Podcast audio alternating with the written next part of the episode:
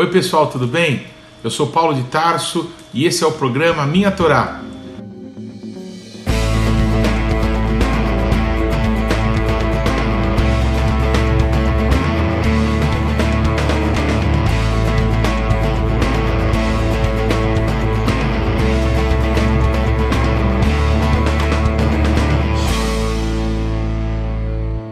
E olha, não se esqueça de deixar o seu like, de se inscrever no canal e de ativar o sininho de notificações. Que Deus te abençoe.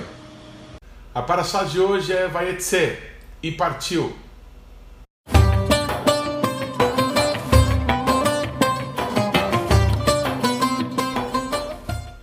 A paraxá de hoje está em Gênesis capítulo 28, do versículo 10 até 32, versículo 2 a Haftará em Oséias, capítulo 11, do versículo 7 até 14, versículo 9. E a Brit Hadashah em Atos, no capítulo 9, do versículo 1 até o versículo 26. Em Gênesis 28, 10 está escrito: Vaitse Yaakov mi Bersheva, e partiu Jacó de Bersheva. Diferente do pai Abraão, que saiu de Ur dos Caldeus e veio para a terra prometida, guiado por Deus, Yaakov nasce na terra prometida, mas por conta de todo o drama familiar que ocorreu é, quando ele enganou seu pai, o seu irmão e é, teve que fugir. É, a história de Yaakov é uma história que faz é, compreendermos o amor de Deus para conosco, a eleição, o cuidado, o propósito de Deus para com as nossas vidas e mesmo que ah, precisar haver um grande tratar de Deus conosco, os propósitos de Deus se cumprirão na nossa vida. Essa é a vida de Yaakov, a vida de um homem que começa mal. E nós vemos com isso que muitas pessoas, infelizmente, começam bem, mas terminam tão mal a sua vida com Deus. Mas Yaakov nos mostra o caminho contrário, nos mostra alguém que começa todo torto, com muitos problemas, mas que Deus muda a vida, Deus faz dele um príncipe, Deus faz dele um patriarca, e essa história nos ensina, nos ensina a buscar a Deus, buscar a face de um Deus que muda, que transforma, que nos dá um significado real para as nossas vidas. Muito bem, quando Yaakov ele está indo embora, ele está fugindo é, do seu irmão, fugindo da cólera do seu irmão por conta daquilo que ele fez, enganando o pai para ter a bênção de Isaac. Yaakov sozinho, fugindo da presença do seu irmão, indo para a terra dos seus antepassados, sem saber direito como lhe tratariam, quem ele acharia no caminho, se realmente ele teria sucesso naquele local. O Yaakov devia estar cheio de medo, cheio de preocupações, pensando: será que eh, foi positivo tudo que eu fiz? Porque eu estou sofrendo tanto, estou tendo que fugir. O que acontece é que ele para num local, um local muito especial no local onde futuramente Yeshua reinará sobre todas as nações da terra. Esse local, Monte Moriá, foi o local em que Jacob dormiu naquela noite. E quando ele dormiu, ele fez por travesseiro uma pedra. E quando ele estava dormindo, ele teve um sonho. E ele viu é, numa escada que tocava até os céus anjos subindo e descendo. Quando Jacob acorda, ele faz uma declaração muito importante: essa é a porta dos céus, essa é a casa de Deus. Yaakov deita azeite sobre aquela pedra e diz que aquela um dia seria a casa de Deus. Nessa mesma noite, Deus faz grandes promessas para Yaakov. E quando Yaakov então acorda e faz essa, essa atitude de ungir aquela pedra e prometer que ali seria a casa de Deus, Yaakov fala uma coisa bastante difícil de compreender. Ele diz mais ou menos assim: é, Deus, se você me guardar se você me livrar dos meus inimigos, se você me prosperar no meu caminho e me trouxer de volta para essa terra, então você será o meu Deus e eu te darei dízimo de todas as coisas. É muito difícil entender isso. Quer dizer que Deus não era o Deus de Jacob? Quer dizer que então, se Deus fizesse todas essas coisas, então Jacob elegeria Deus como seu único Senhor? É, é muito difícil compreender isso. Mas o mais lindo é perceber que Deus permite que isso aconteça Deus como que dá corda para o que parecia uma loucura de Jacob, uma insanidade, falar alguma coisa assim para Deus. Mas Deus, porque tinha um propósito com esse homem, e é uma maneira engraçada de eu falar isso, e porque Deus estava para mostrar para Jacob com quantos paus se faz marca de Noé, O nosso Deus permite que Jacob ache que está fazendo um grande negócio propondo isso para Deus. Mas Deus tinha um propósito com ele e verdadeiramente Deus o acompanhou na terra das suas peregrinações e o trouxe de volta. Porém, a maneira de Deus tratar a gente é uma maneira que a gente às vezes não percebe, não entende. E Deus fez com que Jacob conhecesse a mulher da sua vida, a sua grande paixão, Raquel.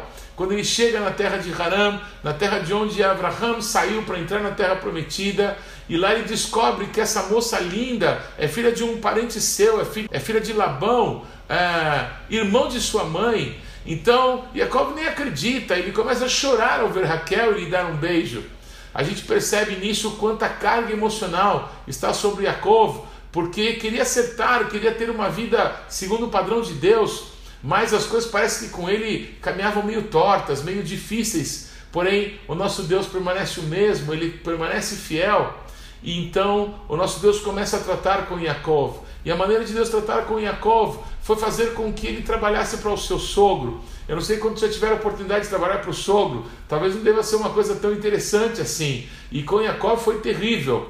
O sogro dele só fez enganá-lo por toda a sua vida. Mudou seu salário muitas vezes quando ele tinha que dar a sua esposa, a mulher que ele amava, ele acaba dando a sua irmã, acaba dando a Lia, engana Yaakov, e Yaakov ele tem que trabalhar, para resumir a história, por 21 anos para Lavan, para o seu sogro. E nesse período Deus foi tratando com o caráter, Deus foi aperfeiçoando Yaakov. Yaakov começa a envelhecer, Yaakov começa a ter muitos filhos.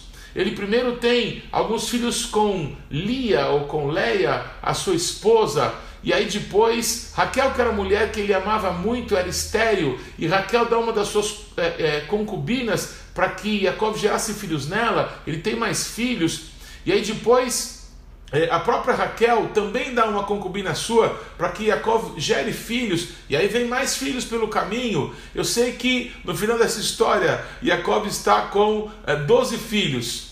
É, 11 homens e uma mulher, e ainda viria futuramente mais um homem, que seria ah, Benjamim. Ah, o que é interessante nisso tudo é que é, quando nós geramos filhos, quando Deus nos dá essa bênção de podermos ver a multiplicação nas nossas próprias vidas, esse processo de paternidade, esse processo de gerar filhos, de cuidar de filhos, é um processo que nos amadurece muito. E certamente Jacob foi muito amadurecido com tudo que lhe aconteceu nesse trajeto, nesse caminho. Nós chegamos num ponto em que Yaakov, depois de ter trabalhado muitos anos para o seu sogro, ele nota que o seu sogro não lhe permitia prosperar. Enquanto Lavan prosperava muito e enriquecia esse homem, uh, uh, Yaakov ainda era um empregado, ainda uh, dependia de todas as coisas ali do seu senhor, do seu sogro. Então, Yaakov propõe que Lavan lhe dê um salário, lhe dê uma condição que ele possa é, sustentar a sua família, mas mesmo assim o engano, a, a, a, a maldade de Lavam continua prejudicando a Yaakov. Mas não se esqueçam, não se deixem desviar agora. Tudo isso é uma forma de Deus tratar com o caráter daquele homem. E Deus usa pessoas próximas, pessoas que ele deveria se beneficiar e confiar para que possam enganá-lo, para que ele possa, enfim, depender de Deus, enfim, caminhar segundo a verdade e os propósitos do Senhor. Ah, quando Yaakov ele propõe o salário, o sogro dele o tenta enganar mais uma vez, propondo uma coisa muito difícil, que era que ficasse para é, Yaakov as ovelhas malhadas, as listradas, as pintadas, mas isso era um número muito pequeno em todo o rebanho. Mas uh, Jacob aceitou aquele salário, foi aquilo que ele propôs, então tudo bem. Jacob demonstrava a partir daí confiar em Deus, confiar naquele que o havia conduzido em vida, é, com uma família agora grande até aquele momento. Jacob toma uma atitude espiritual, uma atitude que não é bem explicada na Bíblia, mas ele, quando as ovelhas elas vêm para matar a sua sede, para se dessedentar, ali onde a água era servida para as ovelhas, Yaakov pega a, o, o, galho de algumas árvores, varas de algumas árvores, e ele tira a casca dessas árvores. E essas, é, esses galhos de árvores sem cascas, eles é, brancos, né? porque a brancura daqueles galhos estava sendo mostrada porque as, aqueles galhos tinham sido descascados. Esses galhos, esses ramos eram colocados ali onde as ovelhas iam beber água. E aqueles galhos sem cascas, quando as ovelhas olhavam para eles, ali diante daquelas águas, as ovelhas davam crias. E todas as crias que passavam a ser geradas, ali naquele momento, elas eram malhadas, salpicadas e pintadas. Eram as ovelhas do tipo que Yaakov teria como seu salário. O que acontece é que a partir desse momento, Todas as vezes que ovelhas fortes vinham para matar a sede, Yaakov colocava as varas. Yaakov começou a se transformar num homem riquíssimo, num homem poderoso. Porque Deus o abençoou, Deus começou a multiplicar os seus rebanhos, Deus começou a prosperar esse homem de uma forma sobrenatural. Uma coisa muito marcante nessa história, que há praticamente 20 anos atrás, foi exatamente no momento é, como esse, estudando sobre esse tema, sobre esse assunto, que Deus nos deu um chamado como igreja. Ah, no ano de 2000, quando numa manhã de oração buscávamos a Deus por direções para aquilo que Deus queria fazer conosco, eu tive uma visão de um cajado que era colocado nas minhas mãos. Eu não tinha ideia que no dia seguinte é, eu conheceria as pessoas com as quais nasceu a igreja Bethlehem. E o que Deus me mostrou foi que um rebanho de ovelhas passava embaixo daquele cajado que me era dado nas mãos.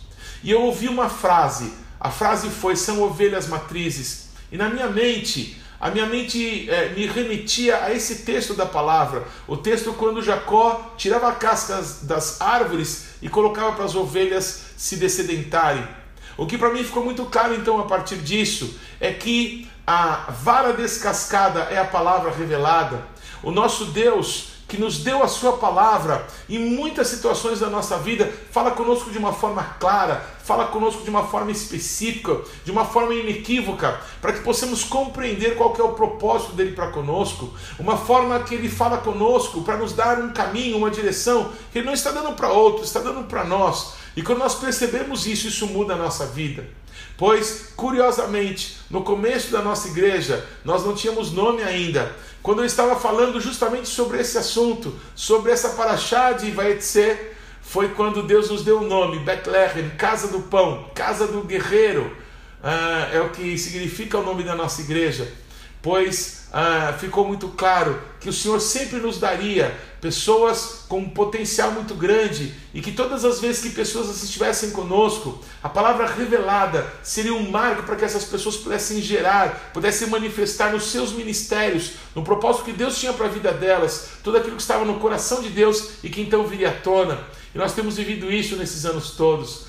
Por isso, como não me emocionar com essa história de Yaakov, essa história que fala um pouco da minha vida. Eu que nasci num lar cristão, filho e neto de pastores, me desviei. E me parece que essa é história de Deus com muitas pessoas, alguém que é, tinha tudo para caminhar correto, mas fez tudo errado, mas a misericórdia de Deus não nos abandonou, não nos deixou. Me parece que é sobre isso que fala a Raftará dessa semana, quando Oséias fala de todas as coisas, ah, que eh, Israel pecou contra o nosso Deus. Efraim deu as costas para Deus, buscou ídolos, fez tantas coisas, foi disperso, mas o nosso Deus tem o propósito de juntá-los novamente, do Oriente, do Ocidente, do Norte, do Sul, de todas as nações. Aqueles que foram espalhados voltarão e servirão ao Senhor e, e terão o nosso Deus como seu único Senhor, e o nosso Deus terá eles como seu povo para sempre essa transcendência, essa mudança, esse forjar do nosso Deus para conosco, é uma forma de Deus demonstrar que nos ama e que não vai nos abandonar.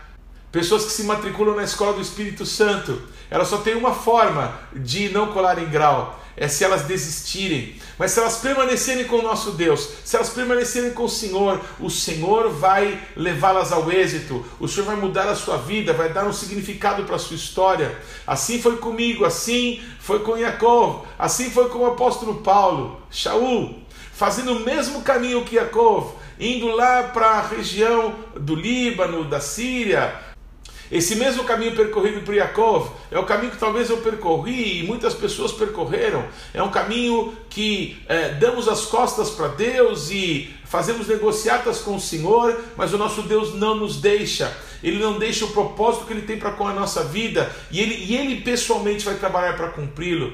Pois foi assim também com Shaul, um é, rabino importante, um jovem cheio de vida, cheio de zelo por Deus, por zelo pela palavra, mas uma pessoa que não conhecia Yeshua.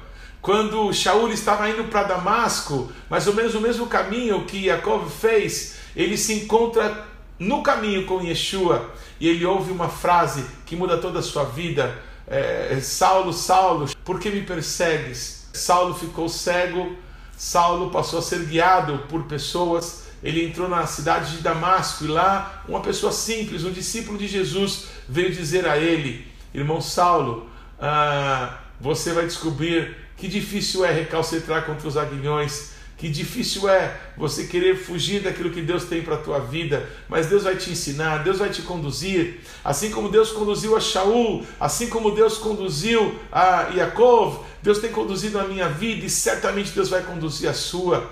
O nosso Deus é um Deus de propósitos, o nosso Deus é um Deus de amor, o nosso Deus é um Deus que nos ama e não nos solta, não nos larga. Se nós decidimos permanecer com Ele e permitirmos o tratamento do Senhor, Ele fará das nossas vidas alguma coisa que possa dar glórias ao seu nome.